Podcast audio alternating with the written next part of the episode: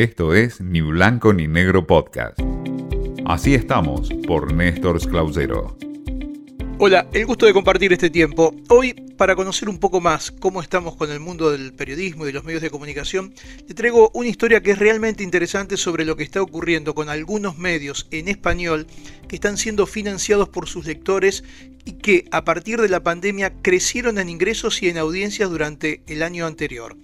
Esto se está discutiendo y mucho, sobre todo en los medios que la verdad en la Argentina no está teniendo respuesta, cobran para los ingresos, los abonos que se cobran para ingresar a los medios, sobre todo las páginas informativas. Aquí eso se logra, sobre todo eh, lo que hace Clarín y Nación a nivel nacional, pero siempre con un adicional que tienen como gancho, como atractivo, que tiene que ver con sus tarjetas de compra, más que por el hecho en sí de los lectores interesados en consumir los contenidos que se hacen. Al menos esto es lo que surge de muchos de los estudios que se realizan. Pero en distintos países del mundo, en Estados Unidos, también en los europeos, se da y mucho el financiamiento de medios escritos importantes de sus lectores, es decir, que pagan un abono para que el sistema funcione y tengan una visión distinta quizás a la de los grandes medios o a lo que los propios periodistas dicen no pueden publicar en medios de trascendencia. Construir una comunidad de lectores hace del periodismo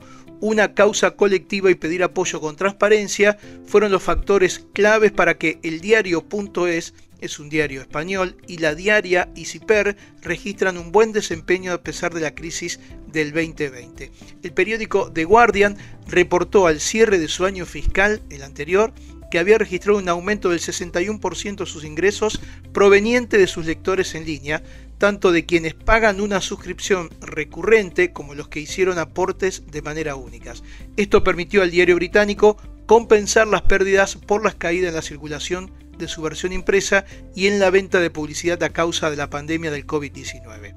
The Guardian tuvo que dejar ir a 180 empleados para enfrentar la crisis, pero los ajustes financieros y el crecimiento de sus ingresos a través de las suscripciones permitieron cerrar el año con una ganancia de alrededor de un millón y medio de libras esterlinas respecto al año fiscal anterior. Ahora, esto también significa un golpe duro para el periodismo a nivel mundial. La caída de las audiencias, sobre todo las que son pagas o más aún aquellos que tienen abono, aunque las audiencias, sobre todo en la primera etapa del año anterior, crecieron, como lo hemos visto, por el mayor interés que había a partir de la pandemia, tener información de lo que ocurría en lugares cercanos y lejanos. Pero bueno, esta realidad marca que existe un mundo distinto que en la Argentina está recién comenzando y que hasta ahora no ha dado mucho resultado. Los diarios españoles, que comienza con el diario.es, intenta tomar la versión de lo que ocurre con The Guardian, que es un diario grande, importante de Europa, con mucha trayectoria y que le va bien. Los diarios de Estados Unidos, los más importantes,